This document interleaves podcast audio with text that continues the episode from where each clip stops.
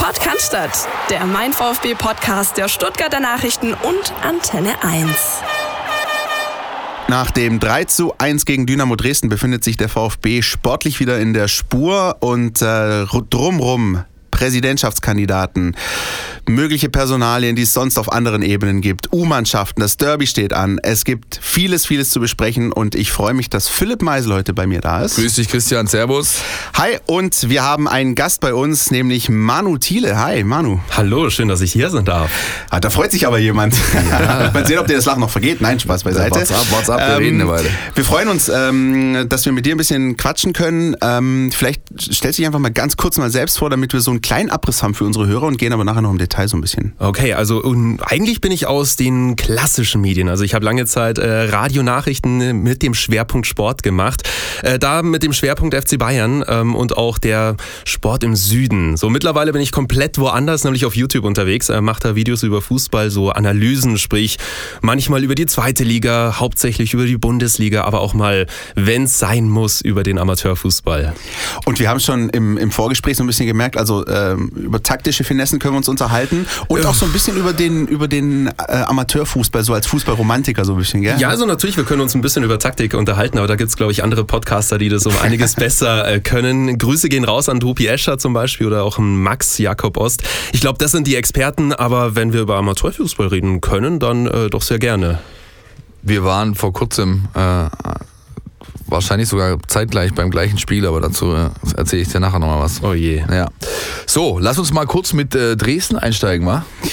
Ja, ähm, habe ich nichts dagegen, äh, zumal es ja mal wieder ein, ein erfolgreicher äh, Sonntagmittag gewesen ist, am Ende 3-1. Ähm, ich würde sagen, wie es fast schon mittlerweile gute alte Tradition geworden ist, hören wir uns mal an, was äh, einer unserer Hörer zu sagen hat zu der Begegnung, oder?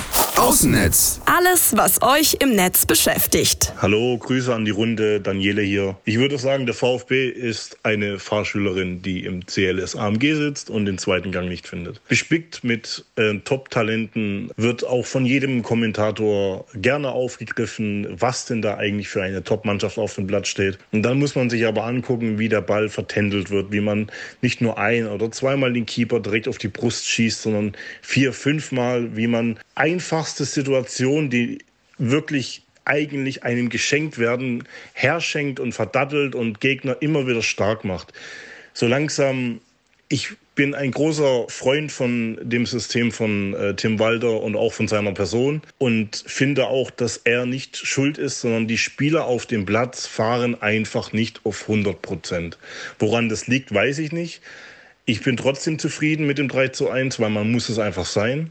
Aber ich finde oder ich würde mir wünschen, dass der VfB so langsam mal anfängt, seine viel zitierte PS auf den Platz zu bringen. Ja, vielen Dank für diese Einschätzung. Auch ähm, wenn ich an der Stelle vielleicht einfach mal sagen muss, dass es nicht nur schlechte Fahrschülerinnen, sondern auch schlechte Fahrschüler gibt. Aber schön nochmal die Kurve bekommen. Sehr ja, gut. Ich zum Beispiel. ja, ich, ich, bin auch durchgefallen beim ersten Mal übrigens. Äh, ja, ich theoretisch, auch, ich auch. theoretisch bin ich nee, Ich bin praktisch ja. durch, durch, durchgenagelt. Nach, ich war noch nicht mal auf der wirklichen Straße, war ich schon raus. Was machen wir mit dem, äh, mit dem Spiel? Ähm, am Ende 3-1, ähm, Punkte sind wieder da, Erfolgserlebnis ist da. Es gab wieder mal so Ups und Downs, oder Philipp? Du warst im Stadion. Ja, das ist ja schon quasi typisch für die Auftritte des VfB Stuttgart. Mal sind sie gleich zu Beginn des Spiels, mal sind sie Anfang der zweiten Halbzeit oder mal ganz mittendrin hinten raus. Ähm, ich glaube, unterm Strich muss man in bei diesem Spiel jetzt wirklich ähm, dahingehend zufrieden sein, dass man nach drei äh, teilweise richtig bösen Brettern, die man bekommen hat, ergebnistechnisch wieder in die Spur gefunden hat äh, und noch dazu über, ähm, ja, sag ich mal, mindestens eine Halbzeit lang, ähm, hinten raus war es auch nochmal nicht schlecht, meiner Ansicht nach, äh, richtig guten Fußball gezeigt hat. Ich verstehe die Ungeduld der Fans, die ständig natürlich fordern, wann kommt der nächste Schritt, wann passiert das. Auch wir haben natürlich uns da schon oft drüber unterhalten. Es ist so, dass ähm, ja, diese PS noch nicht wirklich ganz auf der Straße sind, aber man, man merkt, finde ich, weiterhin eine Entwicklung und deswegen sollte man sich in Geduld üben. Shoutout an dieser Stelle auch an sehr viele pfeifende Menschen auf Tribünen in Stuttgarter Stadien, die beim ersten Rückpass über einen Torhüter, weil man ein Spiel verlagern will, plötzlich das Pfeifen anfangen. Ja, aber, aber äh, ah. darüber können wir ja gleich mal reden. Aber was ich gesehen habe, und vielleicht ist es für euch gar nicht so neu, so was Spezielles, aber äh, insbesondere die Position als Linksverteidiger wurde doch jetzt mal wirklich ähm, gut ausgefüllt. Und äh, da fand ich schon, dass es einen Schritt nach vorne gab, denn das ja. war ja so die Dauerbaustelle in dieser Saison. Das gab es definitiv, genau. Also Castro, Gonzo macht einen Riesenjob da, muss man ganz ehrlich sagen, wird auch vom Trainer hochgelobt und es wird auch so schnell kein anderer mehr auf dieser Position spielen, ob er das möchte oder nicht, weil er sich ja ständig als Mittelfeldspieler sieht. Ich habe Tim Walter vor zwei Wochen in der Pressekonferenz scherzhaft gefragt, sag mal, was hast du denn zu ihm gesagt? Weil er das plötzlich so macht und auch noch so gut, da haben sich schon ganz andere die Zähne ausgebissen, unter anderem ein Herr Joachim Löw, der ihn äh, als Außenverteidiger sah und Castro hat ihm dann beschieden, nö, mache ich nicht, weswegen er nur fünf Nationalspiele hat. Ne? Mit Gonzalo äh, Castro geht es mir übrigens wie wenn du irgendwie so ein, so ein Mädel toll findest und mit dem irgendwie äh, regelmäßig ins Kino auf ein Date und du findest es immer super toll, toller Abend, denkst du, wow, was für ein Film, was für eine Frau.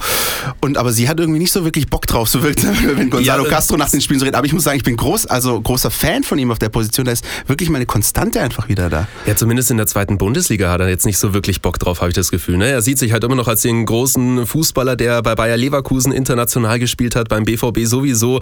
Und dann äh, kommt er zum VfB, da ist die Krise. Er kann es jetzt auch nicht irgendwie so rumreißen, sondern äh, es geht halt immer weiter nach unten und dann steht er plötzlich in der zweiten Liga auf dem Platz und dann ist halt der Gegner nicht mehr Franck Ribery, sondern ich weiß nicht, irgendjemand von Aue. Dem kann ich nicht zustimmen, Manu. Das ja? ist tatsächlich komplett das Gegenteil. Also wenn du, mit so? den, wenn du mit den Routiniers, gerade mit Gonzo, mit Mario, aber auch mit Daniel Didavi, wenn du mit denen dich unterhältst, ähm, und das ist meines Erachtens wirklich glaubhaft, die sind äh, voll angekommen da. Die identifizieren sich damit, mit der Aufgabe. Die haben nicht das Problem der Liga-Zugehörigkeit und ich spiele jetzt bloß noch zweite Liga. Und, und also das ist, ich glaube ihnen das. Ja. Also ich habe mit, mit beiden oder mit allen drei länger Gespräche geführt, auch im Trainingslager, ähm, zuletzt Interviews gehabt und das ist meines Erachtens wirklich glaubwürdig, was die sagen. Das ist nicht das Thema.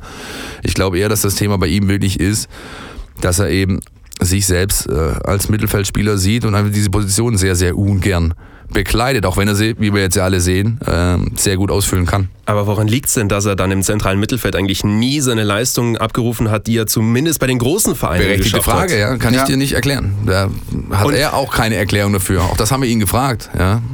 Aber genau deshalb kommt eben dieser Eindruck zustande, dass man ja. sagt, okay, der hat eigentlich die Anlagen für so einen großartigen ja. Fußballer, ja, so ein toller Spieler zu sein.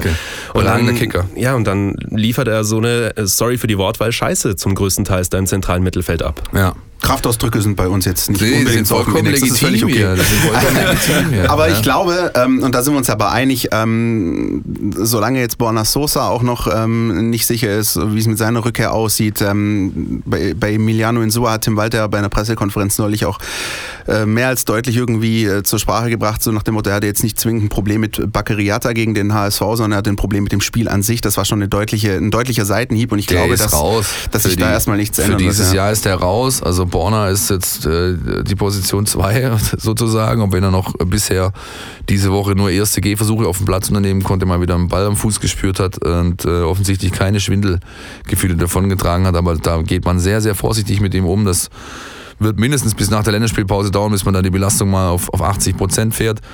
Insofern wird Gonzo erstmal diese Rolle machen und ja, Emiliano guckt in die viel zitierte Röhre. Manu, vielleicht ganz kurz an der Stelle nochmal die Frage, weil ähm, Philipp es ja vorher angesprochen hatte mit äh, Pfiffen und Unmutsbekundungen und so. Du als jemand, der äh, sonst auch viel mit dem FC Bayern zu tun hat, ähm, ist es so, nimmst du das von, von äh, deiner Perspektive aus auch so wahr, dass, es, dass man in Stuttgart überkritisch ist oder ist das vergleichbar mit den Bayern oder ist es, ich will jetzt nicht die Frage stellen, ist der VfB der FC Bayern der zweiten Liga, aber wie, wie, wie, wie siehst du das so ein bisschen stimmungstechnisch? Ähm, also ich habe es beim FC Bayern ehrlich gesagt noch nicht erlebt, dass nach 30 Minuten gepfiffen wird bei einem Stand von 0 zu 0. Ähm, das hat mich schon etwas irritiert, als ich das beim VfB gehört habe. Insbesondere, weil man sich halt überlegen muss, okay, was für eine Art Fußball sieht man jetzt die letzten Jahre beim VfB? Ähm, wenn ich mir Korkut überlege, was ja wirklich nur Umschaltspiel und Zerstörerfußball war, ist es doch jetzt mal eine eigentlich von Grund auf solide Darstellung, was man da auf dem Platz sieht. So, natürlich ist nicht alles perfekt und ich finde persönlich, dass einfach die zweite Bundesliga der perfekte Ort ist, um dieses neue Spielsystem, was Tim Walter da gerade versucht zu installieren, ähm, auszuprobieren. Die Gegner sind nicht ganz so stark wie in der Bundesliga, da kann was heranwachsen und deshalb sollte man natürlich auch ein bisschen ja mehr mehr in die Richtung gehen und sagen, okay, wir unterstützen jetzt das Team und äh, torpedieren es nicht mit Pfiffen. Ja, genau das habe ich vorher quasi auch an, angemerkt. Also das ist nicht nur der Spielstil, der neu implementiert wird, das ist eine komplette DNA. Die wollen diesen Verein umkrempeln. Misslintat, Walter, Hitzelsberger wollen diesen Verein von Grund auf umkrempeln, ihm eine neue DNA verpassen und das tun sie mit einem rund erneuerten Kader mit um die 20 neuen Spielern. Da kannst du meines Erachtens im November schon mal ein bisschen mehr Geduld noch als Zuschauer aufbringen, als bei einem völlig logischen Rückpass. Das war jetzt am Wochenende die, die Situation beim Spiel gegen Dresden. Gonzo, Castro hat den Ball auf, link, auf der linken Seite.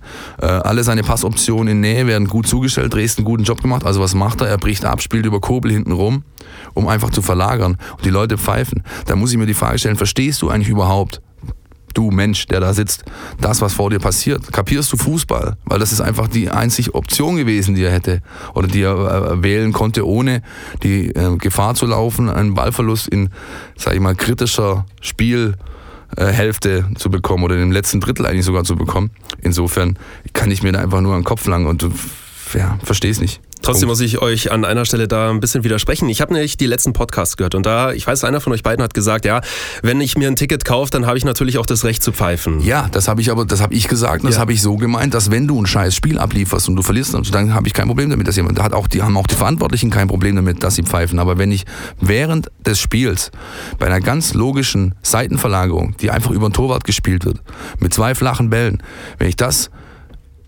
als Anlass nehme, um, um zu pfeifen, dann verstehe ich das Spiel nicht. Und dann sollte ich mir überlegen, ob ich überhaupt äh, ja, da drin sitzen sollte oder vielleicht eher zu einem anderen Sport gehen. Das sehe ich zum Beispiel genauso, den letzten Satz. Aber das andere wiederum nicht, denn wenn ich mir ein Ticket kaufe, ist es ja in der ersten Linie so, ich möchte ein Fußballspiel sehen und ich möchte mein Team unterstützen und das ist in diesem Fall der VfB Stuttgart.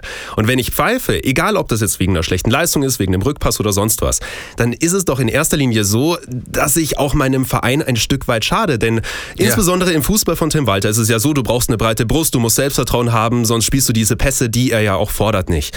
Und genau dieses Selbstvertrauen können diese Pfiffe torpedieren und, und dann schadest du deinem Verein. Und dann muss ich ganz ehrlich sagen, dann ist vielleicht das Stadion, wie du es eben gerade formuliert hast, der falsche Zeitpunkt oder der falsche Ort, ähm, dort zu sein, sondern mein Gott, dann macht es zu Hause oder ja, macht es in der Kneipe. Da sind wir vollkommen einer Meinung. Ich bin, wie gesagt, nach dem Spiel, wenn es scheiße war, kannst du gerne ich, pfeifen, wenn du das meinst, machen zu müssen. Aber nicht während dem Spiel, genau. bei einer völlig logischen Aktion im Spiel, sollte man das tunlichst vermeiden. Ich bin auch ein bisschen zwiegespalten, weil ähm, du kannst jetzt natürlich auch nicht von jedem jedem der 50.000 Zuschauer warten, dass sie den super Fußball-Sachverstand haben, sondern manche gehen auch einfach hin, um einen Nachmittag zu verbringen. Weißt du, ich ich habe zum Beispiel keine Ahnung von, von Operngesang. Wenn also ich, ich, mich jetzt in die Oper setzen würde und ich würde es äh, nicht gut finden und ich habe vielleicht keine Ahnung, aber vielleicht ist es in Kreisen super. Also, aber weißt du, was ich meine? Ich meine ich mein damit nur, ich, ich, ich sehe deinen Punkt, ich bin auch bei dir.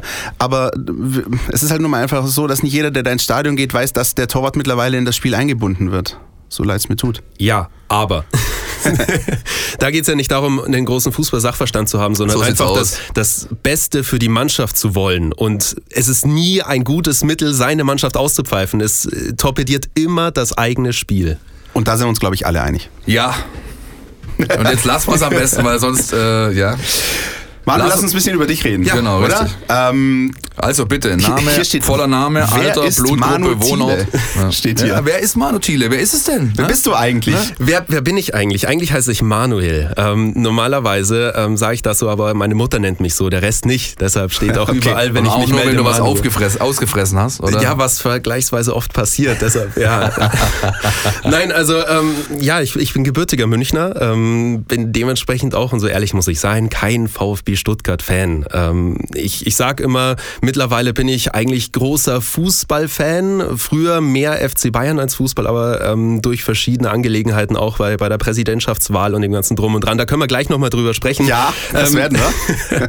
hat sich das jetzt auch in den letzten Jahren dann doch äh, eher ins Negative gedrückt.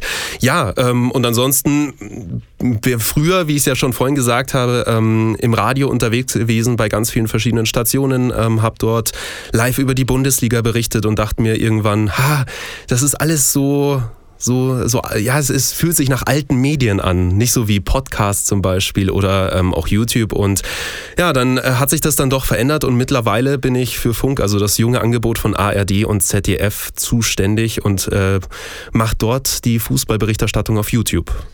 Was hat denn schlussendlich den Ausschlag gegeben, zu sagen, ich mache das jetzt, ich springe in, diesen, in dieses kalte Becken oder was auch immer, ich widme mich ausschließlich diesem, dieser Plattform YouTube? Also ursprünglich war es eigentlich nur so ein Tool, um sich selbst weiterzubilden. Ne? Also wie präsentiert man sich vor einer Kamera, wie spricht man, wie, wie liest man zum Beispiel auch von einem Teleprompter ab. Ne? Also ich habe am Anfang News gemacht und ich hatte einfach keine Lust, das alles frei mit Jump Cuts, also mit ganz vielen schnellen äh, Schnitten irgendwie vorzutragen, sondern wollte das dann doch wie eine Nachrichtensendung quasi haben und habe mir das alles angeeignet und habe mir gedacht, ja, vielleicht kommt man so ja irgendwann mal dann zu einem TV-Sender und irgendwann habe ich gemerkt, okay, eigentlich brauche ich gar keinen TV-Sender, weil die Reichweite mittlerweile auf so einem hohen Niveau ist, dass ich auch gut davon leben kann und äh, quasi das machen kann, worauf ich Lust habe und nicht worauf der Redaktionsleiter Lust hat.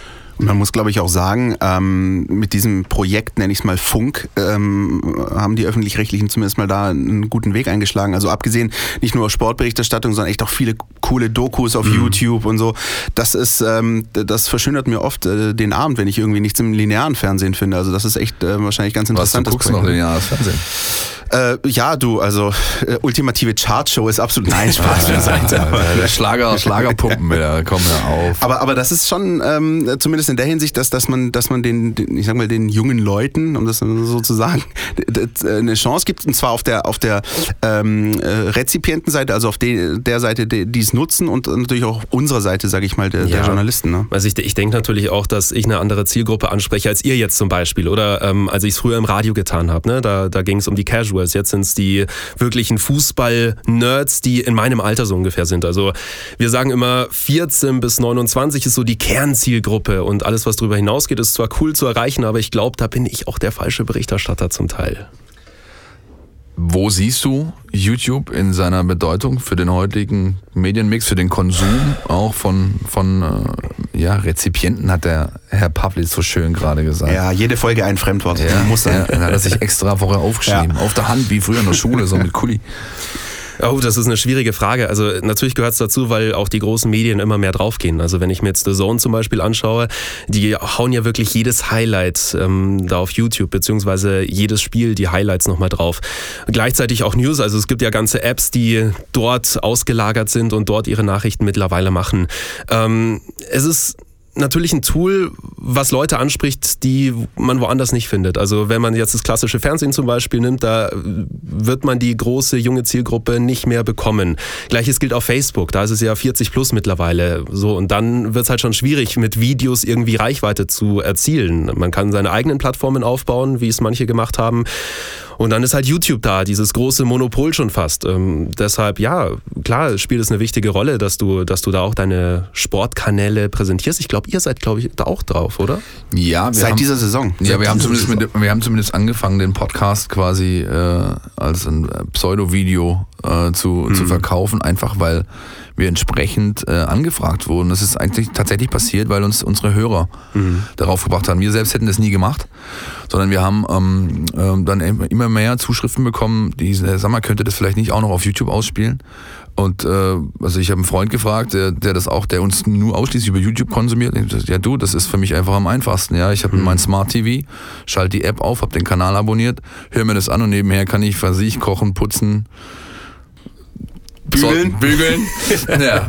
Ähm, und so, und das ist mal, ähm, deswegen gibt es den Mein VfB-Podcast auch als äh, YouTube-Kanal. Mhm. Und wir haben natürlich für unsere restliche Berichterstattung rund um den VfB auch nochmal einen Videokanal, mhm. ähm, wo wir Videos zeigen, Videokommentare machen, alles äh, rund um den VfB, weil wir eben sehr nah dran sind, mehrfach die Woche unten bei allen Spielen ähm, und so weiter. Und da versuchen wir einfach den Leuten auch da nochmal ja, eine, eine, einen anderen Blickwinkel zu geben, einfach auch im Bewegtbild äh, ja, unsere Kompetenz irgendwie auszudrücken. Und ganz neu haben wir jetzt auch seit sechs Folgen, glaube ich, ein Instagram-TV-Format mhm. entwickelt, was so Mittel ist, vor allem weil ich mich jedes Mal zum Affen machen muss. Aber ähm, ja, wir schauen mal, wie sich das in die nächsten Wochen gestaltet. Fühle mich ein bisschen zurückversetzt an Einführung in die Medien- und Kommunikationswissenschaft, so ein bisschen an der Uni. Äh, aber sehr, sehr spannend. Ja, jetzt haben wir mal die ganze Eigenwerbung, die wir am Schluss machen, einfach mit ja. reingepackt, ist doch schön. Ne? Ähm, wie, wie, ist es denn bei dir mit dem Fußball? Du hast ja gemeint, du, du bezeichnest dich mittlerweile als, als Fußballfan. Ähm, was gibt es denn so, gerade vielleicht mit Blick jetzt auf den VfB, die zweite Liga, was sind denn da so die Aspekte, die du da so ein bisschen beleuchten kannst? Ähm, ich war jetzt vor kurzem in Heidenheim, ähm, habe da mit Niklas Dorsch gesprochen, habe mit das ihm. War so sehr nett, habe ich sehr gern ja. gesehen. Ah, schön, danke ja, nee, dir. echt, das ist wirklich gut gewesen. Ja, Dorschi ist, Dorschi ist einfach ein cooler Typ und ähm, ja, mit ihm habe ich dann auch ein bisschen so allgemein über die zweite Bundesliga gesprochen und hey, was ist die große Stärke, was, ähm, was kann man da wirklich mitnehmen? Dazu gibt es auch noch mal ein extra Video, wo er sich dann geäußert hat und ähm, natürlich geht es auch darum, für die jungen Talente, das hat er ja nochmal ausführlich da besprochen, äh, wirklich eine Plattform zu haben und das sieht man ja auch beim VfB Stuttgart. Wir haben jetzt schon über die Routiniers gesprochen und die ganzen Jungen darf man dann natürlich auch nicht vergessen ähm, und deshalb ist die zweite Liga vielleicht jetzt sogar für den VfB auf kurzfristiger Basis, es sei denn, ja, lange Zeit sollte man vielleicht jetzt nicht da unten rumkrebsen, aber vielleicht ist es jetzt sogar ein Segen, wie ich es ja gerade schon mal so leicht angedeutet habe.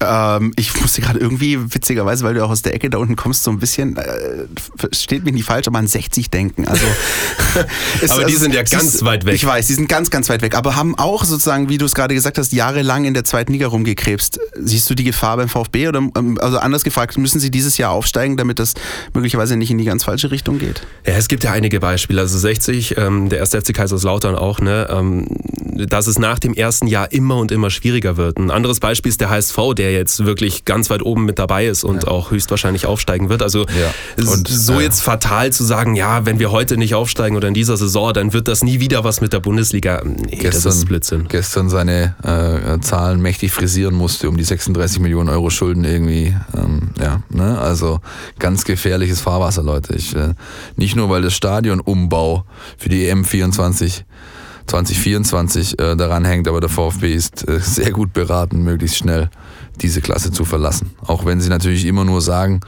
wir wollen, wir müssen nicht aufsteigen. Ist auch legitim, das so zu tun. Aber ich glaube, intern sieht die Sprachregelung ein bisschen anders aus. Dann lass uns doch mal reden über ähm, einen Akteur, der sowohl mit dem VfB als auch mit den Bayern schon einiges erlebt hat. Und ich meine jetzt nicht Uwe Gospodarek, äh, falls ihr das gemeint hättet, sondern Mario Gomez ähm, und Tim Walter, die ganze Geschichte. Wir hatten das ja auch schon mal so ein bisschen angerissen in den letzten Wochen, Philipp. Ähm, Mario Gomez kommt wenig bis kaum zum Einsatz. Ähm, man hört aber auch nichts. Ähm, es gibt Lob von allen Seiten. Ich kann das auch selbst, selbst bezeugen. Da gibt es im Training absolut gar nichts. Der, der, trägt die Tore irgendwie hin und, und ist quasi fast schon sowas wie der Wasserträger, aber ähm, nimmt die Rolle an, stellt sich in den Dienst der Mannschaft. Äh, Manu, wie hast du, was kannst du zu Mario Gomez sagen und wie nimmst, wie nimmst du das so wahr, äh, was, was hier gerade so abgeht? Also ich sage mal, die Geschichte von, ich weiß gar nicht, wer es war, in Bielefeld, hast du, glaube ich, Philipp erzählt, dass sich alle gewundert haben, dass Mario Gomez nicht in der Startelf steht äh, in Bielefeld. Die Journalisten, das, das, ja, das, das, das, wundert, das, das, wundert viele. Ne? Okay, also rein sportlich gesehen bin ich natürlich bei weitem nicht so tief drin, wie es jetzt ihr seid. Ich bekomme als normaler Fußballfan, der auch aus dem Süden von Deutschland kommt, eher eher die Schlagzeilen mit. Und äh, da äußert sich ja Mario Gomez öfter mal in einem Jargon, wo ich mir denke, ja, also sportlich gesehen, ne? Also wenn ihr das schafft, ähm, dann Hut ab. Aber es passiert ja immer genau das Gegenteil. Also Mario Gomez ist mehr oder weniger so ein kleines Orakel geworden von den Dingen, die dann nicht eintreten werden. Das stimmt, ja. Du meinst diese Aussagen vor dem HSV-Doppler zum ja, Beispiel? Ja, nicht nur. Auch schon also, vor der Relegation, vor dem ja. Rückspiel kann ich mich daran erinnern. Ja, in, so, im also. Januar gab es mal, also ich habe so zwei, drei Zitate mir mal rausgesucht, weil das so absurd war einfach, was der da Magst ähm, erzählt hat. Ja, jetzt pass mal auf, ich musste natürlich suchen. Im Januar 2019 gab es da so zwei wunderschöne Aussagen. Und zwar, äh, wir steigen zu 1000 Prozent nicht ab. Sehr schön. Eine sehr bekannte Aussage. Und äh, die Fans wir können sich auf die Rückrunde freuen. Ja, ich muss mich gerade ein bisschen zusammenreißen, aber es ist natürlich geil. Und wie gesagt, ich erinnere mich meine, noch dran, das, äh, nach dem Relegationshinspiel gab es auch dieses garantiert, wir steigen da nicht ich ab. Ich meine sogar, das war in La Manga, beides. Ja, genau. Da im, im Rahmen ja, einer Presserunde, da saß ich nämlich noch vor ihm und habe dann gedacht, so, jo, ich habe das mal auf Band und nehme das mal so mit und dann, ja, mal schauen. Aber andererseits, also es war tatsächlich, ähm, wie so oft in Trainingslagern, es gab zwar Anzeichen, dass da einiges nicht stimmt. Ich erinnere die äh, zum Beispiel an die Donis-Disziplinierung damals und so weiter.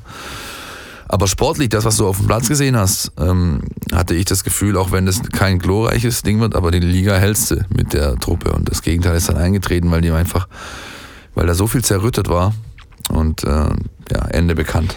Lass mal es lieber da, wo jetzt es ist. Hat weg, weit sich, weg. Jetzt hat sich zu Wochenbeginn Tim Walter, der Trainer, geäußert und hat äh, gemeint, er könnte sich Mario Gomez ähm, nach seiner aktiven Laufbahn durchaus als Trainer vorstellen. Mal, mal mit Blick auf Tim Walter, ähm, da kannst du, glaube ich, auch einiges dazu erzählen. Wie wirkt er so ein bisschen auf dich im, im Vorgespräch? Das darf ich, glaube ich, schon mal verraten. Hast du gemeint, er wäre wär so wie der typische Bayern-Trainer? Ja, kann, man, kann man das so sagen?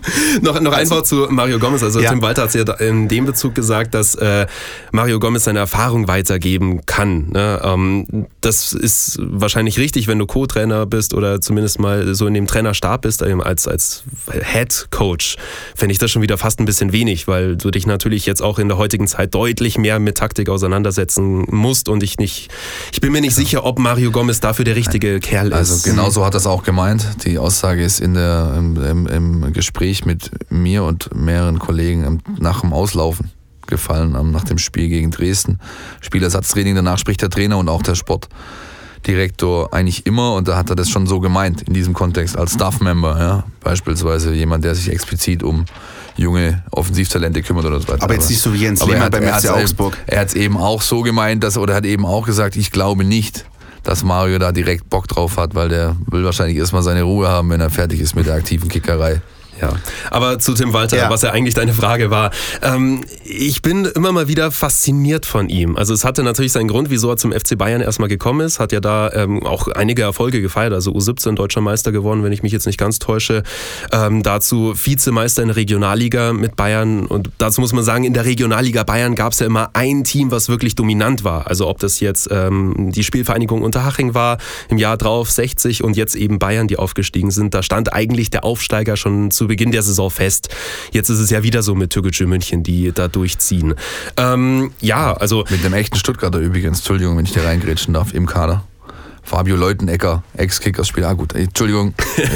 Gar kein Problem. Äh, und, und trotzdem, also Wieso ist er ein typischer Bayern-Trainer? Weil er sich einfach auf Plan A konzentriert und nicht möchte, dass er sich auf die Gegner groß einstellen muss, sondern die Gegner sollen sich auf sein System einstellen. Also er möchte seinen Schuh eigentlich durchdrücken, egal was ist. Und in Kiel ist es mir dann so aufgefallen, als das Spielermaterial jetzt auch nicht so gut wie beim VfB war, dass ihm das so ein bisschen auf die Füße gefallen ist. Und dann ist auch plötzlich aus der Fanszene unter anderem hieß, dass er keinen Plan B hätte. Aber mittlerweile sieht man ja, dass er diesen hat. Das hat man hier auch schon gehört und wurde jetzt gegen Hamburg und Dresden eindrucksvoll bewiesen, dass dem nicht so ist.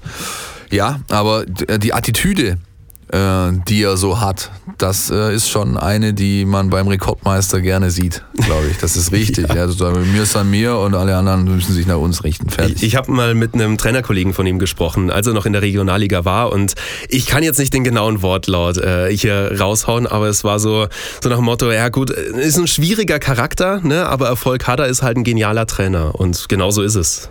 Ja, also ist zu uns wirklich sehr umgänglich, muss man sagen, auch mit seinen Spielern. Äh, passt das im Großen und Ganzen, zumindest das, was ich beobachten kann. Ich finde zum Beispiel dieses Strafrad total geil. Ja? Dass nach jeder Trainingseinheit rauskommt, ein, so, ein, so ein Rad, an dem dann ein Vertreter der unterlegenen Mannschaft drehen muss und dann kommen halt so die quasi die, sind die Strafen so draufgedruckt. Also, keine Ahnung, ähm, Schubkarrenlauf, Huckepack, Joker gibt's auch. Und Joker ist auch drauf. Und, und ähm, da gibt's also immer schön was zu lachen und zu sehen. Und ich glaube, das macht er, macht er sehr, sehr gut in der Ansprache. Gemessen wird er natürlich an dem, was am äh, Sonntagabend so, oder am Wochenende einfach unterm Strich dann steht. Fußball ist ein Ergebnissport. 5 Euro, ja, ja danke schön. Und deswegen, ähm, ja, und auch aufgrund der, sage ich mal, drei Niederlagen, die alle so ein bisschen im ähnlichen Stil waren, ähm, von der Herangehensweise des Trainers und der Mannschaft her, gab es eben diese Stimmen, es gäbe keinen Plan B. Mittlerweile hat er das aber meines Erachtens bewiesen, dass dem nicht so ist. Und ich bin sehr gespannt, ob man jetzt dann, da kommen wir nachher noch dazu, mit einem Sieg an der legendären Bremer Brücke relativ entspannt in diese ja, zehn Tage Länderspielpause gehen kann.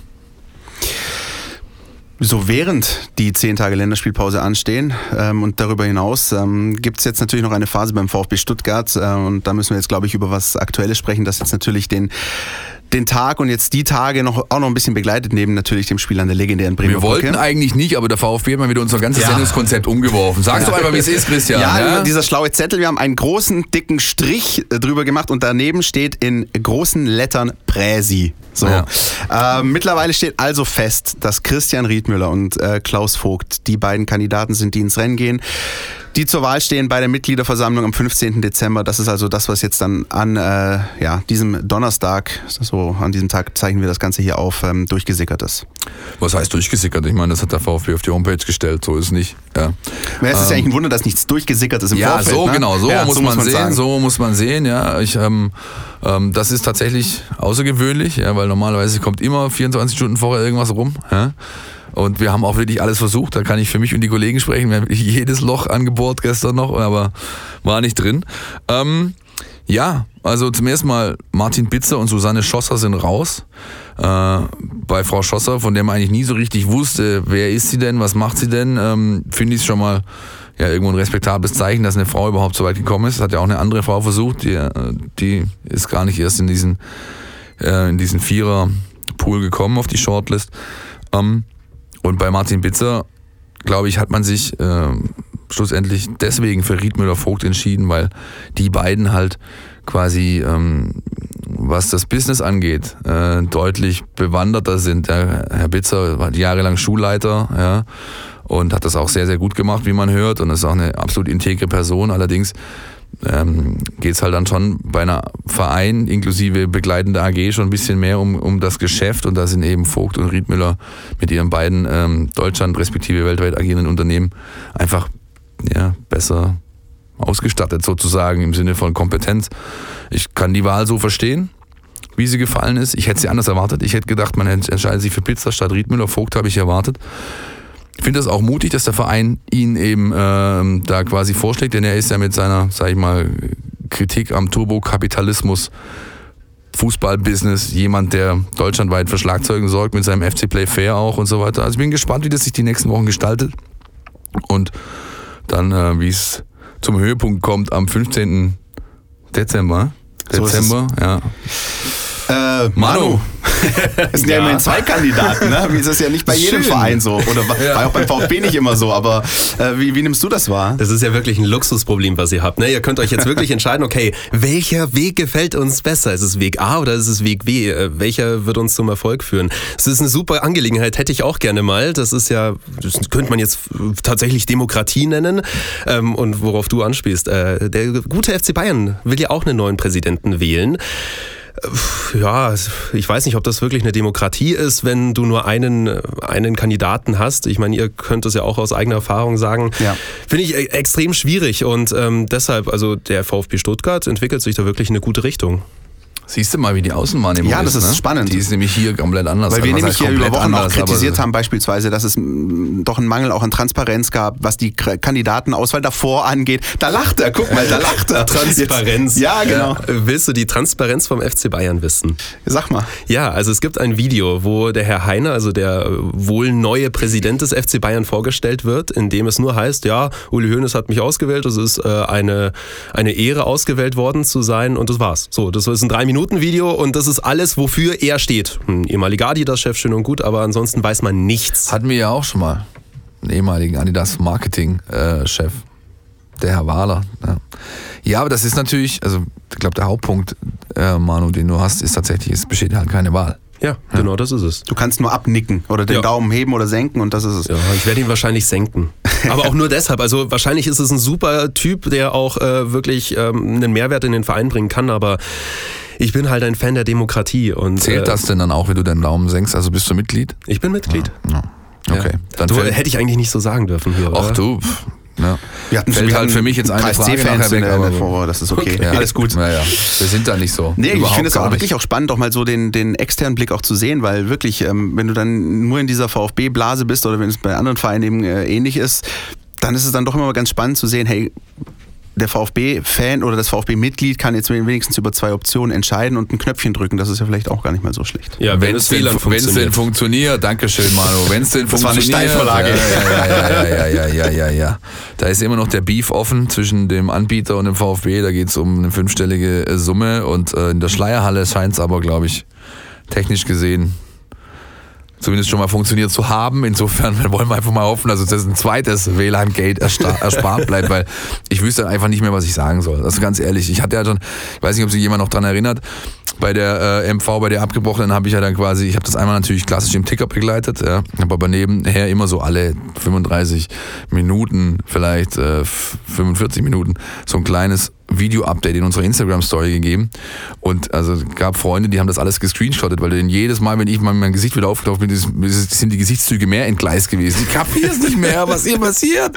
Ja, weil es einfach so irre war, dass es im Jahr 2019 bei einem äh, mittelständischen Unternehmen mit dreistelligen Millionen Umsatz noch so weit kommen kann, dass das irgendwie passiert. Ja, es ist völlig irre, aber naja. Am 15. Dezember nehme ich mein 56K-Modem mit und dann gucken ja. wir, dass wir das alles irgendwie Ja, ich hab, ja genau. Du bist die Rettung. Ja. Vielleicht am besten noch so eine Buschtrommel oder irgendwas. Notfalls können wir rausmorsen aus der Halle. Oh Gott. Christian Riedmüller, Klaus Vogt, wer sind die beiden Kandidaten? Ähm, über das ähm, Geschwätz von uns beiden und uns dreien hier gerade hinaus, dann gibt es natürlich auch Porträts über die beiden Kandidaten bei uns. Stuttgarter Nachrichten.de. Ja. Klickt euch rein in der App Mein VfB, da findet ihr alle Infos zu den beiden so Kandidaten. So sieht's aus und auch wir werden nächste Woche nochmal dann verstärktes Augenmerk drauf legen. Mehr als das, was wir jetzt gerade getan haben, war der Ehrlichkeit halber ähm, einfach nicht möglich, weil wir wirklich überrascht wurden, äh, fünf Minuten bevor wir in die Kabine gegangen sind mit der, mit der News. Insofern, nächste Woche gibt es mehr zu diesem ganzen Kontext.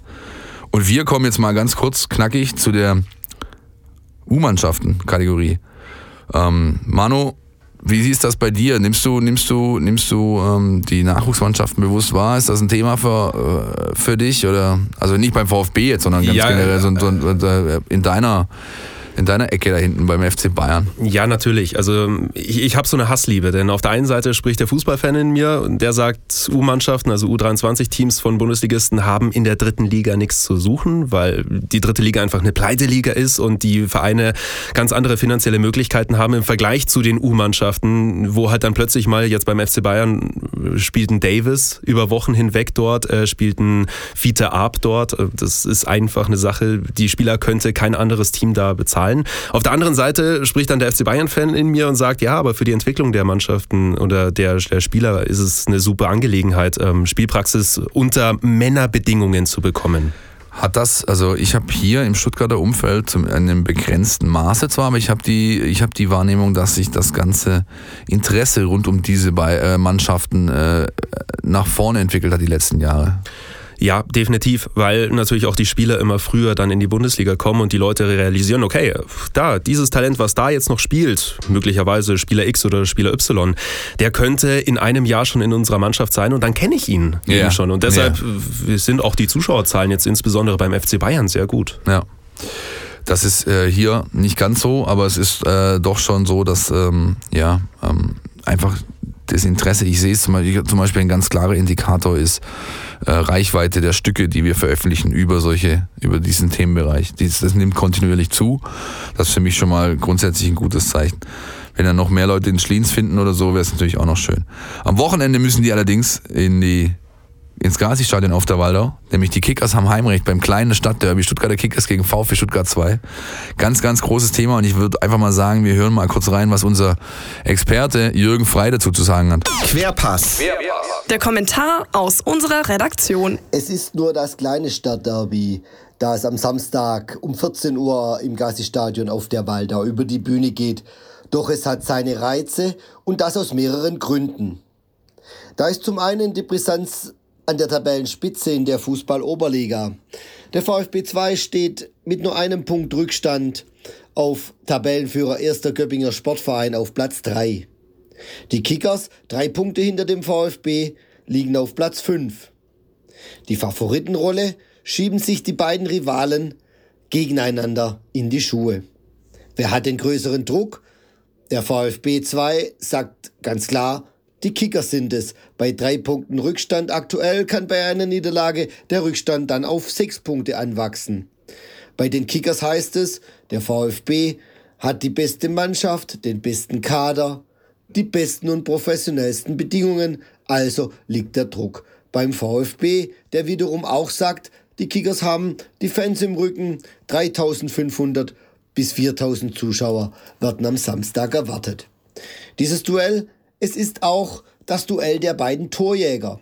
Bei den Kickers ist Mio Tunjic die Lebensversicherung bereits elfmal erfolgreich gewesen in dieser Saison. Beim VfB 2 hat Marcel Söckler, der Oberliga-Torschützenkönig der vergangenen Runde, fünf Treffer auf seinem Konto, wobei er auch die ersten vier Spiele aus Verletzungsgründen fehlte. Im vergangenen Jahr hat er für die SGV Freiberg 32 Mal getroffen, allein viermal davon im Gazzi-Stadion auf der Waldau beim damaligen 4 zu 2 Erfolg der SGV Freiberg bei den Kickers. Das Duell Kickers VfB 2 ist auch ein Duell der Trainer. Ramon Giermann hat eine Vergangenheit als Jugendtrainer beim VfB, Paco Watz bei den Stuttgarter Kickers, unvergessen sein überraschender freiwilliger Abgang im April 2018 mittendrin im Regionalliga-Abstiegskampf unmittelbar vor dem Abschlusstraining. Es gibt auch zahlreiche Spieler, die Berührungspunkte mit den Vereinen haben. Die Kickers-Akteure Tobias Feisthammer, Michael Klaus spielten lange Zeit für den VfB 2. Die derzeit verletzten Markus Obernosterer und Marvin Weiß ebenso beim VfB 2 aktiv. Auch Tobias Trautner, der Torwart, war in der Jugend beim VfB. Selbst Torjäger Mio Tunjic war in der U12 für den VfB aktiv. Auf VfB-Seite ist vor allem Mark Stein zu nennen, der die Kickers-Vergangenheit hat. Zwischen 2013 und 16 war er in Degerloch aktiv. Ansonsten gibt es zu sagen, dass der Torjäger Mio Tunjic auf ein 3 zu 1 der Kickers tippt. Marcel Söckler hält im Doppelinterview mit unserer Redaktion dagegen. Er tippt auf ein 2 zu 1 des VfB Stuttgart 2, wobei Mio Tunjic zu seinem 3 zu 1 Tipp noch gönnerhaft hinzufügt, Marcel Söckler darf gerne den Ehrentreffer für den VfB 2 markieren. Damit wird sich der Torjäger vom Dienst aber garantiert nicht zufrieden geben. Ja, vielen Dank an unseren Kollegen Jürgen Frey und ich glaube, bei ihm merkt man auch so ein bisschen, dass da Vorfreude ist. Das ja, ist doch ein Jürgen bisschen ist was heiß. anderes. Jürgen ja? ist heiß, Jürgen ist heiß und es ist auch was, was ich echt hoffe. Ich finde es total schade, ähm, das haben auch viele Vereinsverantwortlichen, auch Misslind hat gesagt beispielsweise, dass es zeitgleich ist mit Osnabrück. Das heißt, ja, ähm, wird natürlich wieder nicht auf so allzu großes Interesse ähm, stoßen, zuschauertechnisch. Die Kickers rechnen, glaube ich, mit knapp 2000 Leuten. Das finde ich Äh, übrigens extrem ärgerlich, muss ich an der Stelle auch nochmal ja. sagen, weil ich als, äh, ich, darf ich durchaus sagen, kein, keiner der Spezies, die gerne anderen auf die Birne kloppt beim Fußball äh, oder irgendwie in, in die Gefahr geraten sollte. Ich finde es ärgerlich als jemand, der sich für den Fußball interessiert und der einfach Spaß an diesem Sport hat, dass ich äh, nicht die Möglichkeit bekomme, an einem Wochenende gleichzeitig nach Osnabrück zum Auswärtsspiel an die Bremer Brücke zu fahren und mir das Stadtderby VfB 2 gegen Kickers am Tag danach anzuschauen. Das finde ich persönlich sehr, sehr, sehr ärgerlich. Auch wenn ich natürlich irgendwo die Polizei und Sicherheitsaspekte verstehen kann, aber es ja, sei doch, sei doch froh, dass es dir wenigstens theoretisch möglich ist, denn äh, andere äh, Fans anderer Clubs, die dürfen nicht mal ins Ausland fahren, wenn ihre Mannschaft da spielt, siehe Eintracht Frankfurt. Ja, also was da mittlerweile passiert, ist vollkommen irre, aber das ist eine eigene Sendung. Ja. Lass mal lieber bleiben. Fakt ist, Stadtderby, Dritter gegen Vierter, da geht es um richtig viel, denn das ist schon so ein bisschen richtungweisendes äh, äh, Spiel, wenn man bedenkt, dass Villingen und Göppingen da oben ähm, vielleicht nicht die Mannschaften sind, die bis zum Saisonende das, äh, die- diese Pace halten können. Ihr könnt bei uns in der App lesen ein schönes Doppelinterview von Jürgen Frei mit Mio Tunic und Marcel Söckler, den beiden Goalgettern der beiden Mannschaften. Und natürlich gibt's am Wochenende von äh, dem Spiel einen Live-Ticker bei uns auf den Seiten, den ihr natürlich dann auch in der App platziert entsprechend verfolgen könnt. U19, ganz, ganz, ganz bitter, muss ich ganz ehrlich sagen, weil vor zwei Wochen haben wir beklagt, Leo Münst und äh, Kike Sanchez, äh, die sich schwer verletzt haben. Jetzt Jordan Meyer, Kreuzbandriss, ja, eines der Top-Talente des VfB Stuttgart mit Fritz Walter, Medaille in Silber erst ausgezeichnet worden für den U17-Jahrgang. Also, also wirklich großes Talent, Kreuzbandriss in Kaiserslautern. Sie haben es 3 zu 2 gewonnen, haben Tuchfühlung nach oben. Ähm, aber das wird natürlich überlagert äh, durch diese schwere Verletzung eines Schlüsselspielers. Ich habe mit Daniel Teufel gesprochen, dem Co-Trainer von Nico Willig, die Tage. Der sagt, es wird schwer für uns, das A, personell aufzufangen und B, dadurch auch dann äh, wirklich nochmal anzugreifen. Obwohl das nur ein Punkt ist auf Mainz, aber Mainz-Bayern sind davor in der U19-Bundesliga und die lassen gar nichts liegen, ja, Woche für Woche. Und wenn du da dranbleiben willst, musst du einfach dein bestes Material auch zur Verfügung haben und das ist gerade momentan einfach nicht mehr so. Bin gespannt, wie es da weitergeht. Und äh, bei der U17 können wir nicht mal wieder über, über einen Sieg reden. Yay! Yay, die haben gewonnen. Äh, die haben gewonnen und ähm, haben jetzt Haching am Sonntag und dann Groß Asbach im Pokal am Mittwoch, also zwei Spiele, die sie eigentlich auch gewinnen sollten, ob ihrer Qualität. Bin mal gespannt, ob die vielleicht doch nochmal so ein kleines, eine kleine zweite Luft bekommen äh, auf Weihnachten hin, denn wie gesagt, tabellarisch in der U17 Bundesliga haben sie mit dem Ausstieg, äh, mit dem Meisterschaftskampf einfach nichts zu tun.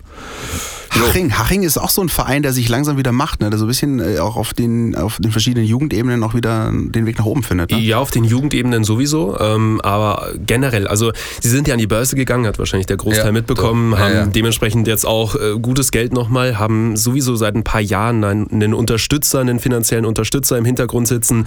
Der macht den Versicherung, richtig? Ist das der? Ich bin mir nicht ganz sicher, was er noch so alles treibt. ähm,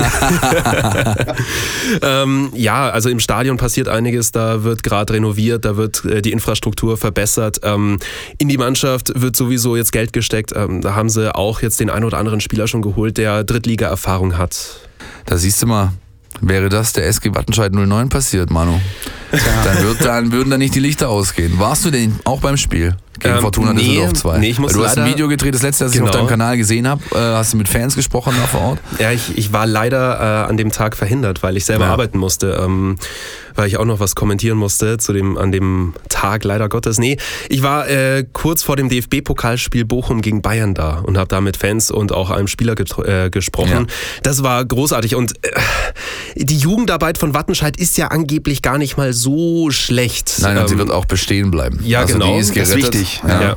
Also Hamid, Halil, Altintop sind ja da gekommen, Baschtürk unter anderem, äh, Leroy Sané auch, wenn man so will, da hat ja da das Kicken angefangen, Thorsten bevor er zu Fink. Schalke geht. Thorsten Fink sagte bestimmt auch noch was. Ja, Michael Tannert sagte vielleicht auch noch Ja, was. das, aber wobei, Alles Wattenscheider Jungs. ja, wobei Thorsten Fink ja so davor beim BVB Das kann war. sein, Ja, ja, genau. sein, Äh, ja. Der kam ja dann kurz bevor es dann in die Bundesliga ging, ja, Ja. dann ging es ja richtig ab. Ich finde, Ja, da, ich war- damit ich- geht übrigens auch so ein bisschen erste Fußball-Sportschau-Erinnerung bei mir einfach flöten, weil das war einfach so, äh, Jörg von Torra sitzt, man sieht eigentlich nur so sein Gesicht und im Hintergrund spielt äh, SG Wattenscheid 09 gegen äh, Homburg. Also das, Siehst du das auch dieses rote Übrigens- Gesicht von Uli Hoeneß? Ja, ja, Übrigens damals, sie haben übrigens damals äh, die Stuttgarter Kickers in die zweite Liga äh, wieder befördert, weil sie mit einem Tor mehr drin bleiben konnten Anfang der 90er, die Ja. SG 09. Nee, Ich war beim Spiel mit Oh, okay. Freunden. Ich habe das Spiel gesehen gegen äh, Fortuna Düsseldorf 2, solides 3 zu 0. Und da war ja noch so ein bisschen vage, ob die es jetzt packen oder nicht, ja, ähm, weil dann bis Montag die Entscheidung rausgezögert wurde. Das Spiel war am Samstag, aber du hast schon gesehen, da haben also wirklich äh, Rentner geheult und äh, es war ganz großartig, denn die Fans haben beim Eingang vom Stadion haben die überall so Schwarz-Weiß-Bilder aufgehängt von, von Legenden des Clubs, unter anderem die Altintops, aber auch viele, viele andere Menschen. Und das mit so schwarzem Gaffer überall hingeklebt. Das hatte was von so Todesanzeigen, optikmäßig, ja. Und dann hat während der zweiten Halbzeit das, der Regen eingesetzt. Und da waren natürlich Fernsehteams da von der ARD, von Zeigler und wie sie alle heißen. Ja. Das war natürlich für die atmosphärisch ein mega Bild, wie der Regen diese, diese, dieses Au- Papier so langsam aufweicht und es dann so gegen Spielende alles auf dem Boden landet. Das war großartig. Also traurig, aber auch irgendwo, also ich hätte Gänsehaut da, ohne Spaß, die kompletten 90 Minuten. Es gab ja oder es gibt ja eine Rivalität mit dem VfL Bochum und äh, mir haben die Fans erzählt dann im Nachgang, dass in der Nacht vor diesem Spiel die ganze Zeit am Stadion sein mussten, weil sie die Befürchtung hatten, dass die VfL-Fans kommen und das Stadion zerstören und verwüsten. Äh, angeblich gab es auch einen Speer des VfL, der da war. Ähm, konnte ich nicht verifizieren, haben sie Ja. mir nur erzählt. Aber das ist natürlich auch wieder so eine krasse Sache. Ne? Der eine Verein liegt am Boden und die anderen treten trotzdem Ja, nochmal drauf. Ja, wobei das natürlich dort, äh, das ist ja nicht nur auf den Fußball bezogen, sondern es ist ja, also, also Wattenscheid war früher eigenständig und ist dann Ja. irgendwann Bochumer Stadtteil geworden und die hassen sich wie die Pest. Also da geht's wirklich, da, da, also mir hat einer erzählt, da spucken sich Nachbarn über den Gartenzaun an, ja, und so ein Zeug, ja. Ja. Und das, ähm, der Fußball kommt noch oben drauf, ja. Gut, äh, das war der kleine Ausflug in den. Ja, in wie sind wir jetzt eigentlich hierher schon wieder. Ich weiß es auch nicht so genau. Ähm, wenn wir zurück wollen, dann äh, können wir aber auch nicht gleich ganz nach Stuttgart, sondern wir müssen erst nach Osnabrück an die Bremer Brücke, wa? Ich fand das ganz große Glück mit dir im Zug nach Osnabrück. Großartig. Ich habe es mir gestern Abend auch angeschaut. Ein YouTube-Video. Also Stark. Leute, ich habe also ihr habt, also wirklich, da kommt so viel Wärme kommt plötzlich und ah, das ist großartig. Wir packen das in die Shownotes auf jeden Fall. Das ist Ja. ein ganz ganz geiler Song, den ihr bitte alle hört, wenn ihr am Wochenende In Dauerschleife. nach Osnabrück hochfahrt. Ja. Da freust du dich aber drauf, Philipp, ne? Ich habe ziemlich Bock. Weil ich auch als in meinen Zeiten als Drittliga-Begleiter ähm, ähm, des VfB 2 und der Kickers war ich ganz, ganz selten auswärts und so weit schon mal gleich gar nicht, weil das hätte ja keiner bezahlt. Und jetzt habe ich endlich mal die Chance, an die Bremer Brücke zu kommen. Kleines, enges Ding, völlig enthemmte Leute da oben, habe ich gehört. Ja, es ist immer richtig gute Stimmung. Äh, enges Stadion, enges Spielfeld, 16.000 Leute. Und ich glaube auch beim Trainer und bei der Truppe glitzert es da in den Augen, wenn die da hochfahren, weil das einfach was anderes ist. Das ist nicht diese, das ist nicht diese 0815 Multifunktionsarena Bums Mist Zeug. Wo Helene Fischer gestern noch ja, gespielt hat. Oder Augsburg oder Mainz, dieses, dieses komische Bau, Bauhaus da in Mainz, dieser, dieser Baumarkt. Das ist einfach mitten im Wohngebiet. Ja, da geht's rau zu. Da wird, da wird, äh, da werden auch wir Journalisten wahrscheinlich, wenn je nach Spielstand den einen oder anderen Bierbecher abkriegen. Ich mag das, ja, und ich habe da einfach Bock drauf und ähm, freue mich sehr, nach Osnabrück reisen zu dürfen. War jetzt sehr authentisch dargestellt, dass du Vorfreude hast. Vielen Dank für die Antwort auf die Frage. ähm, der VfL Osnabrück hat nicht nur ein, ein, ganz besonderes Stadion zu bieten, sondern spielt auch besonderen Fußball. Und ähm, das hat sich unser Taktikexperte Jonas Bischofberger mal ein bisschen genauer angeschaut. Die Mein VfB Taktiktafel. Hier geht's ins Detail. Der nächste Gegner des VfB, der VfL Osnabrück, gehört taktisch zu den unorthodoxen Mannschaften der zweiten Liga. Ähm, in der Offensive sind sie ja, eine relativ konstruktive Mannschaft eigentlich, die relativ viel mit Flachpässen operiert ähm, dabei aber gleichzeitig schnell und vertikal nach vorne spielen will. Ähm, dabei nutzen sie ganz viele so Steil-Klatsch-Kombinationen. Also es kommt ein Steilpass, lässt klatschen und dann kommt der nächste Steilpass äh, oft hinter die Abwehr. Und äh, so versucht man sich halt vors Tor zu kombinieren. Ähm, offensiv haben sie sich aber bislang ein bisschen unter Wert verkauft, also haben viele Chancen liegen lassen. Das ähm, hängt auch damit zusammen, dass ihnen so ein bisschen der Knipser vorne fehlt. Also wenn man sich anguckt, Mannschaften wie Wien Wiesbaden hat halt äh, Manuel Schäffler, der KSC hat Philipp Hofmann. So einen Spielertypen gibt's äh, bei Osnabrück in der Form eben nicht. Ähm, defensiv äh, wiederum sieht man, äh, dass das eine gute Mannschaft ist, dass sie wenig Tore kassieren. Ähm, auch da sind sie relativ ungewöhnlich, wie sie verteidigen, spielen sehr mannorientiert, fast schon Manndeckung teilweise. Ähm, und da wird es darauf ankommen, dass man eben ähm, diese Unkompaktheiten, die dann durch die Manndeckung entstehen, dass man die ausnutzt. Am besten durch, durch Dribblings, durch Doppelpässe und so weiter. Ähm, auch ein Spieler, der da wichtig sein könnte, ist Philipp Clement, der jetzt äh, bislang gezeigt hat, dass er, dass er ein eleganter Spieler ist, der viel kann, der aber noch nicht so die, die ganz große Durchschlagskraft entwickelt hat, äh, wie man sie von Paderborn kannte. Es könnte aber auch ein relativ unangenehmes Spiel für ihn werden, weil wenn es Osnabrück schafft, ihn in Zweikämpfe zu zwingen, dann wird es auch für ihn schwierig, weil er eher ein Spieler ist, der in den, in den Zwischenräumen spielt. Und insofern wird das ein ganz spannendes Aufeinandertreffen. Ja, also äh, ich glaube, das ist auch ein ganz interessanter Service auch für diejenigen, die jetzt äh, nicht jedes Spiel des VfL Osnabrück sehen. Manu, wie sieht's bei dir aus? Kannst du das so bestätigen? Hast du dich da schon ein bisschen eingeschaut, eingelesen? Ja, also ich schaue ja auch total gerne die dritte Liga, unter anderem wegen der Spielvereinigung Unterhaching jetzt auch äh, den Bayern Amateuren, ähm, wobei die jetzt natürlich nicht gegen den VfL gespielt haben. Ähm, was mich immer sehr beeindruckt hat beim VfL ist diese Nehmerqualität. Ne? Man liegt 0 zu 1 hinten und äh, kommt dann noch irgendwie zurück. Auch da habe ich mir noch mal eine Statistik rausgesucht aus der vergangenen Saison, die einfach brutal ist. Also 14 Mal ist man in Rückstand geraten und 6 Mal hat man trotzdem noch gewonnen, plus zwei Unentschieden. Ja, und das ist sehr stark. Ja. ja, und deshalb, also beim VfB ist ja auch gerade so ein bisschen das Problem, den Sack nicht schnell genug zuzumachen. Ja. Und genau das wird jetzt hier gefragt sein. Also früh 2, 3-0 führen, ansonsten wird das hinten raus nochmal eine richtig, richtig schwere Angelegenheit. Ja, vor allem eben mit diesen Fans im Rücken. Also das, das kann richtig ein Faktor sein. Ja, 16.000 völlig enthemmte Menschen, die irgendwie auf den Bänken stehen und da ihre Mannschaft nach vorne brüllen. Das kann ein Faktor wirklich sein und ähm, Interessant ist auch, dass Osnabrück von äh, allen Mannschaften in der unteren Tabellenhälfte die einzige ist, die ein positives Torverhältnis hat. Also 13 zu 12. Das spricht eigentlich auch dafür. Es sind nicht viele Tore, aber, aber es ist dosiert und das, ähm, sie haben eigentlich ein besseres Torverhältnis, als der Punktestand ja, ja. aussagen ja, die, die müssen, Genau, die müssten eigentlich mehr Punkte haben. Ja, ja, lange Zeit, ja, wobei, lange Zeit war es ja auch die beste Defensive der Liga, ähm, bis jetzt vergangenes Wochenende das Spiel gegen Jan Regensburg war, da, da ging es ja, glaube ich, 3 zu 3 aus. Ne? Ähm, und das ist ja auch so die, die Stärke von Osnabrück, zu sagen, okay, die Null muss als erstes hinten stehen und dann schauen wir halt einfach, was weiter vorne passiert. Davor gab es ja auch eine riesen Torflaute, ne? Sieben Stunden in der zweiten Liga ohne eigenen Treffer. Deshalb, ähm, ja, das wird ein Abwehrbollwerk für den VfB und äh, ich weiß nicht, inwiefern der VfB damit zurechtkommen wird. Da kommt es auf einen Spieler an, der hier auch noch auf unserer Liste steht, den Jonas auch gerade so erwähnt hat, nämlich Philipp Clement. Ja? Christian hat mir nach dem Spiel gegen Dresden eine WhatsApp geschrieben und gesagt, wir glaube, ich befürchte, wir müssen über Philipp Clement reden. Und ich dann so, ja, ich hoffe, wir tun das, denn der hat nämlich ein Riesenspiel gemacht. Und der Pavlic sah das komplett anders, richtig? Komplett anders ist übertrieben. Also ich finde, er hat ein gutes Spiel gemacht und er hat seinem Spiel auch den, äh, dem Spiel auch seinen Stempel aufgedrückt, wie man so schön sagt. Aber jeder, der ihn einfach kennt aus seiner Zeit in Paderborn, weiß, dass er halt einfach sagen wir es mal so, er hätte durchaus auch schon vier, fünf Tore auf dem Konto haben können. Das ist ja. nicht das Einzige, was ich meine, aber es ist so, ich finde, so sehr er bisher Leistung bringt und so gut er mir auch gegen Dresden gefallen hat, ich finde, da ist noch mehr drin und das braucht da noch so einen Klick, das, das, fehlt. Da sind wir, da sind wir einer Meinung. Ähm, ich finde, nur gegen Dresden hat er kein schlechtes Spiel gemacht. Ich war auch äh, nachhaltig irritiert, als meine Kollegen ihn mit einer 4 bewertet haben. Ich meine, es war der Spieler mit den meisten Torschussvorlagen auf dem Platz, nämlich fünf, mit den meisten Torschüssen, drei, eine Torvorlage selbst gegeben. Das wurde zwar nachher als Eigentor gewertet von dem Hammerleinen, aber der, den Eckball auf Kämpf schlägt er. Er macht ein gutes Spiel und geht nach 70 Minuten, glaube ich, knapp runter mit, äh, mit ordentlicher Laufleistung, guten Ballkontakten, guter Passquote. Also ich fand das ordentlich, aber ganz klar, muss man natürlich so sehen, ähm, diese Qualitäten, die er in Paderborn auf den Platz gebracht hat, die er auch wirklich Woche für Woche dann mit Vorlagen und Toren untermauert hat, genau das fehlt noch.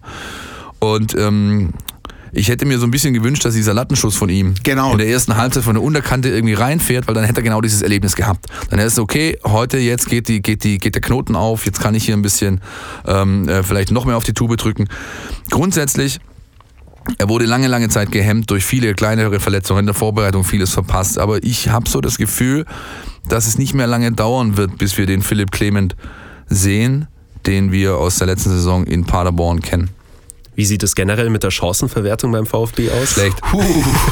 äh, hat, der, hat der Kollege Gregor Preis Anfang der Woche ein großes, schönes Stück dazu geschrieben. 10,6 so Schüsse pro Tor brauchen ja. die. Oder 10,7. Ich glaube, ähm, Aluminiumkönige sowieso irgendwie. Ja. Ähm, das kann man jetzt natürlich einfach nur auf Pech schieben. Man kann aber auch, wie der Kollege Gregor Preis sagen, das kann möglicherweise eben auch mit dem Spielstil zusammenhängen, dass du dich möglicherweise schon beim Aufbau der Chance schon so auspowerst, dass dann am Ende ein bisschen Nein. die Präzision fehlt. Seht ihr nicht so? Weil Nein, ich, es gab überhaupt nicht so. Ganz viele Szenen, finde ich, okay, Aluminium mal rausgenommen, aber ganz viele Szenen, wo auch ein Spieler dann einfach den Torwart nur noch anschießt und, und da ein bisschen so die Präzision irgendwie fehlen lässt. Nein, sehe ich überhaupt nicht so. Das ist, das ist im, äh, du musst den Gegner ja zurechtlegen. Ja, und das, das tun sie. Ja. Sehr Aber was ist dann nur Pech oder? Genau, das ist, nein, das, also, man kann es meistens nie an einem, an einem Faktor festmachen. Zum Beispiel, wenn ich mir Philipp Förster anschaue jetzt gegen Dresden, der hätte drei, vier Buden machen können. Da war es zweimal war er ein, Spitz, ein Schritt zu, zu spät. Einmal wurde er gut weggeblockt, ist deswegen nur noch mit der Fußspitze rangekommen. Und einmal war es tatsächlich persönliches Versagen, also die, die, die Abschluss, Torschlusspanik, weil da war er eigentlich sauber, hat eine gute Schussposition gehabt, schießt dann halt ein Torwart an. Insofern ähm, bin ich da tatsächlich bei Tim Walter, der sagt, mir ist wichtig, wir erspielen uns dieses Gros an Chancen mhm. und irgendwann geht halt einfach dieser Knoten auf. Ja? Das ähm, erwarte ich tatsächlich, denn solange, wenn das wegfällt, dann mache ich mir Sorgen ja, dann mache ich mir wirklich Sorgen, wenn sie nicht mehr in der Lage sind, wirklich zu so vielen Torraumszenen zu kommen. Aber ähm, an das Verwerten, an sich, also wenn ich, wenn du so Sachen anschaust wie Expected Goals, weil die XG-Rate vom VfB ist überragend. Ja, aber andersrum natürlich auch die, die Quote, die sie brauchen. Wenn ich überlege, dass Bielefeld halt nur 6,2, 6,4 Schüsse braucht für einen Treffer, dann ist das einfach ein Riesenunterschied und der macht halt dann irgendwo was aus. Ja, aber grundsätzlich bleibe ich dabei. Der VfB ist in der Lage, ähm, sich viele Chancen zu erspielen und irgendwann wird das passieren, dass die Verwertung, die Effizienz äh, wächst einfach. Was ich elementar finde, zumindest in den letzten Wochen ist es klar geworden, ist, dass der Spielfilm so eine Begegnung beim VfB ganz wichtig ist. Also wenn, wenn es ihnen gelingt, ein frühes Tor zu schießen, wie im Pokal in Hamburg oder jetzt auch gegen Dresden, wenn du sozusagen aus einer Führung heraus mit einem 1-0 so spielen kannst. Äh, übrigens, Klammer auf, was ich ganz stark fand, waren die offensiven Wechsel von äh, Tim Walter in der Schlussphase gegen Dresden, Klammer zu. Ähm, aber wenn dir das sozusagen reinläuft, das Ergebnis, und du kannst dann noch weiter Druck aufbauen, die Gegner noch mehr einschnüren, machst dann vielleicht irgendwann das zweite, dann sieht es sehr, sehr gut aus. Problematisch ist es so ein bisschen, ist aber auch nur so ein Gefühl, siehe Wien Wiesbaden, wenn du halt hinten liegst, gefordert bist, treffen musst und dann auch noch Pech dazu kommt oder halt Unvermögen, wie auch immer. Manu, du hast einen Zettel dabei. Sind da noch interessante Zahlen drauf, die du uns äh, darreichen möchtest? Ähm, ja, nur die, die auch bei euch im Artikel tatsächlich standen. Ja. Also die habe ich mal mitgenommen. 17,8 äh, Torschüsse. Was waren es pro Spiel? Das ist ja der absolute Topwert in der Liga. Genau deshalb habe ich es auch am Ende angesprochen. Ähm, und um jetzt den Bogen zurück zu Osnabrück zu spannen, das ist ja genau der, das Problem, denn du hast eine gute Defensive bei Osnabrück, die natürlich so wenige Torschüsse äh, Schüsse wie möglich zulassen wollen. Und auf der anderen Seite hast du den VfB, der eigentlich aus den Chancen zu wenige Tore macht. Heißt, jetzt muss eigentlich mal dieser Knoten platzen. Jetzt Ja, muss eigentlich mal aus der richtig, ja. ersten Chance dieser, dieser Treffer gelingen. Ansonsten wird es nämlich verdammt schwer. Das ist vollkommen richtig, sonst siehst du da ein zähes 0-0. Und am Ende feiert nämlich nur einer und das sind die Lilanen von der Bremer Brücke. Bei den Lilanen, da spielt übrigens. Ähm, Lila, Lila, Lin, Lila, Lin.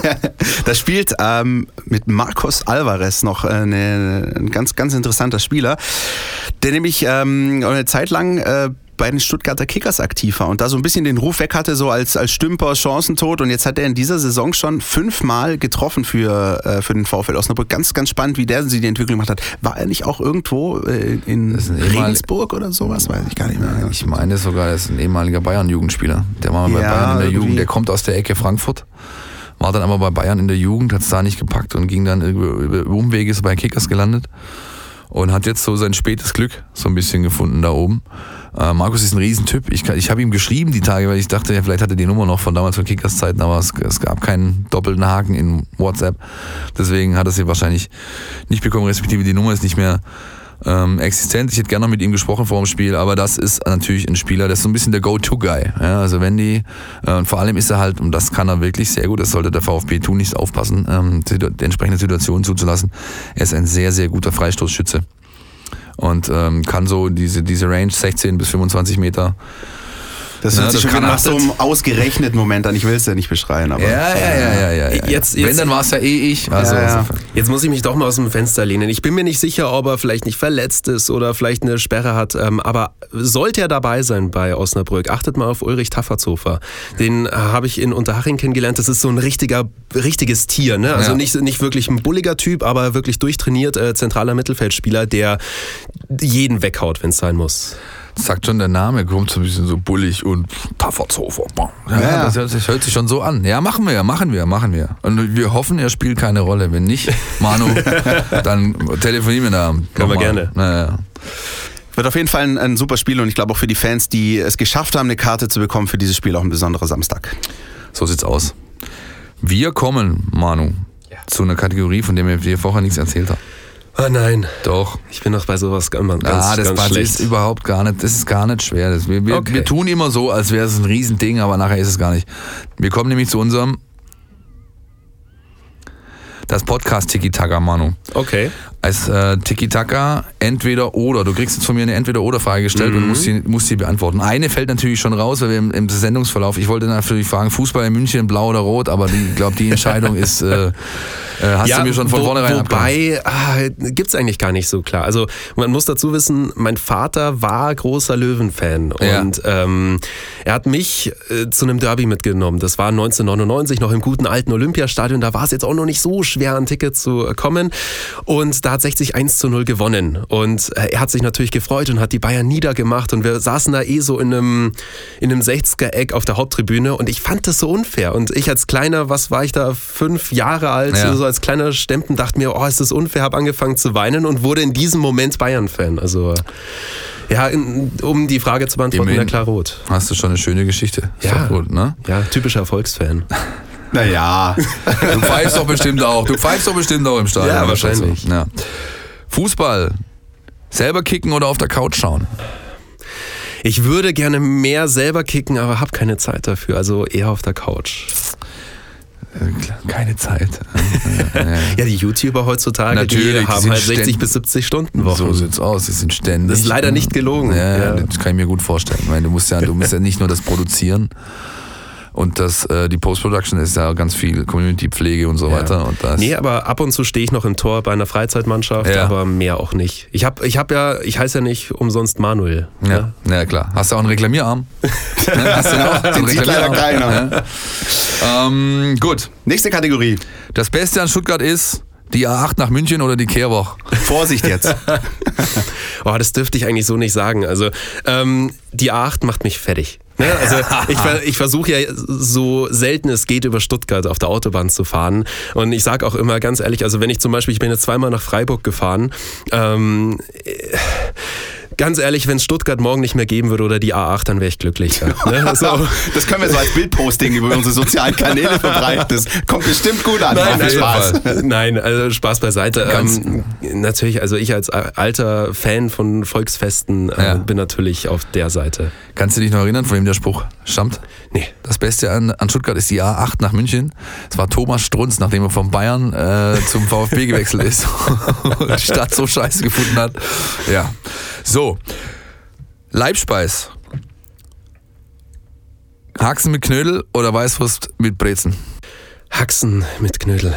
Ja? Ja, doch. Also ich bin, ich bin Riesenfan und da kommt äh, dann auch so ein bisschen die Familie durch, beziehungsweise ähm, die Familie meiner Freundin die aus dem Frankenland kommen, ne, ja. aus Erlangen und ja. ich liebe Schäufele. Schäufele ist oh, mega. Schäufele ist mega. Schäufele ist sehr, Wahnsinn. sehr stark. Ja. Gibt es bei uns, es gibt ja auch das, äh, es gibt auch hier ein Schäufele, ein badisches Schäufele. Das ist ein ganz anderer, äh, es ist glaube ich mhm. das gleiche Stück Fleisch, aber es ist äh, andere es ist eher sowas in die Richtung Kassler geht das. Ja, genau. Das, das ähm, hatte ich in Freiburg. Das hat ja. mich leicht irritiert. Ja, ja, aber es war lecker. Ja, es ist lecker, ja, aber es ist eine völlig andere Zubereitungsart. So, Glückwunsch. Das war die das letzte Kategorie und ich habe Hunger. Ja, aber das ist vollkommen Gehen wir jetzt essen. Ja, mal gucken, mal gucken. Ähm, an euch da draußen, ihr könnt euch wie immer über WhatsApp beteiligen. Jetzt habe ich diesen Part so klein gemacht, dass ich die Nummer nicht ablesen kann. Christian, kannst du mir bitte helfen? 0160 989 35788. Sehr gut. Zur Sicherheit posten wir die, die, die, die Nummer auch nochmal in den äh, sozialen Netzwerken, damit ihr auch da nochmal quasi nachschlagen könnt, falls ihr euch das jetzt nicht auf die Schnelle notiert habt. Ansonsten gilt wie immer Facebook, Twitter, Instagram. Lasst uns äh, wissen, was ihr denkt, was wir so machen, wie ihr das findet und vielleicht auch mit ein paar Anregungen für Themen sonst was. Wir sind immer sehr gerne bereit und offen, euch dazu zu hören und mit euch zu diskutieren. Und die Fangfrage, die ihr vielleicht vermisst, die gibt es diese Woche nicht. Dafür gibt es nächste Woche äh, in der App ein Gewinnspiel zum Derby, zum ausverkauften Derby übrigens, soweit ich weiß. Ähm, wir haben noch zwei VIP-Karten abgestaubt und die könnt ihr gewinnen nächste Woche in der ähm, App. Ich glaube, ab Montag läuft das Gewinnspiel. Diesmal machen wir es nicht über den Podcast, sondern wir machen es tatsächlich nur über die App. Da könnt ihr dort zwei VIP-Karten plus äh, Parkschein plus Bändchen und äh, Drinks und Essen for free beim Derby. Schon wieder Essen. Gewinnen. ist doch super. Manu, ja, äh, wir haben es hat dir Spaß gemacht, uns hat es auf jeden Fall Spaß super. gemacht. Sehr schön. Toll. Ähm, und vor allem auch, wie gesagt, ich kann es nur betonen, äh, der, der Blick von außen so ein bisschen, ich finde das, find das spannend, wie, wie man so aus der Ferne ein bisschen den VfB so sieht. Ja, ich, ich hoffe, dass es einen äh, Mehrwert hatte und ich nur nicht irgendeinen 0815 Blödsinn erzählt habe. Nee, also nee. jeder, der mit so einem Statistikzettel reinkommt wie du, der hat schon mal gewonnen bei uns. Ja. Das, das, ist klar. Genau, für Blödsinn sind normalerweise eh wir zuständig hier drin insofern. So, vielen, vielen Dank, Manu. Dann geht's für mich zurück auf die 8. Richtung ja, München. Richtig. Und wir packen euch natürlich noch in äh, unsere entsprechende Kommunikation rum in dem Podcast erstmal das Lied, das ihr bitte alle hört, wenn ihr nach Osnabrück fahrt. Wir packen euch Manus äh, Kanäle damit dazu, wo ihr ihn verfolgen könnt, wo ihr äh, mal schauen könnt, was er so anstellt. Und wir freuen uns natürlich äh, wie immer über entsprechende Abrufzahlen und Bewertungen in den Portalen, wo ihr oder in den Catchern, wo ihr unseren Podcast hören könnt. Ich würde sagen, herzlichen Dank und bis nächste Woche, wa? Auf Wiederhören. Ciao. Podcast, der Mein VfB Podcast der Stuttgarter Nachrichten und Antenne 1.